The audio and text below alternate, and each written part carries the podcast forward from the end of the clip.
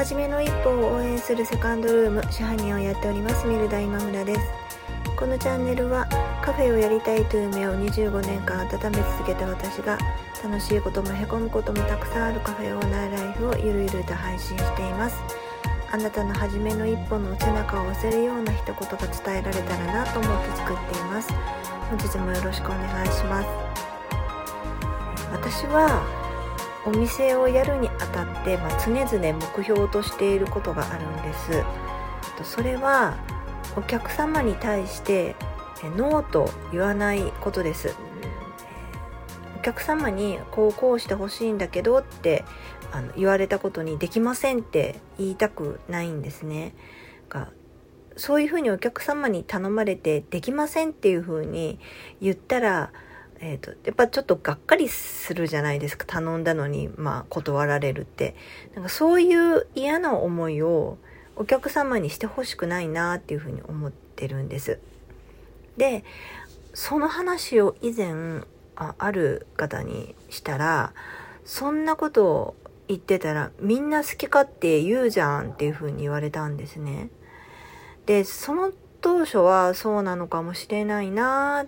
でもできればノーって言いたくないんだよなっていうふうに思ってたんですけども今ははっきりとやっぱりノーって言いたくないなっていうふうに思ってるんですね。私はお店を一人でやっているのでこう忙しい時にこう手数がかかりすぎたりとか手間がかかったりとか、まあ、もしくは原価を伴うようなことだと、まあ、正直、えやりたくないっていう気持ちが、え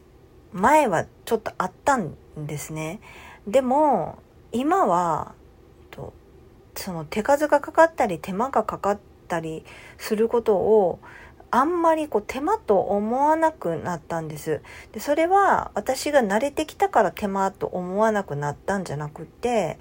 お相手がそれを、まあ、手間と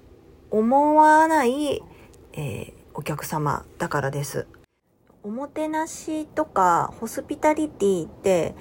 と手間がかかることをお客様のためにこうして差し上げることっていうふうに思いがちなんだけれども私はそうじゃないと思っていてそもそもが旗から見たら手間に思えるようなことでもやってる人間は全く手間と思ってないっていうのがおもてなしなのかなっていうふうに思ってるんです。まあ、思ってるんですというか思うようになってきたっていう方が正しい言い方かもしれないです。でそもそもがうちのお店のお客さんってあんまり無理なことをあの頼まないっていうふうに思ってるんです。だからそれを頼んでくるっていうことはよっぽどなんだろうなっていうふうに思うと、えー、そのことを手間とは思わなくなるのかなっていうふうに思ってるんです。でそんなに信頼関係が築けてないようなお客様とかだったら正直人間なので、えー、なんかちょっと手間かかるよなとかえこれお金かかんのになとかってやっぱ思ってしまうと思うんですね。なのでノーと言わないお店を作るというのは単にこう店主がそれを手間と思わないプラスお客様側もこう無理な難題を、えー、押し付けてこないっていうか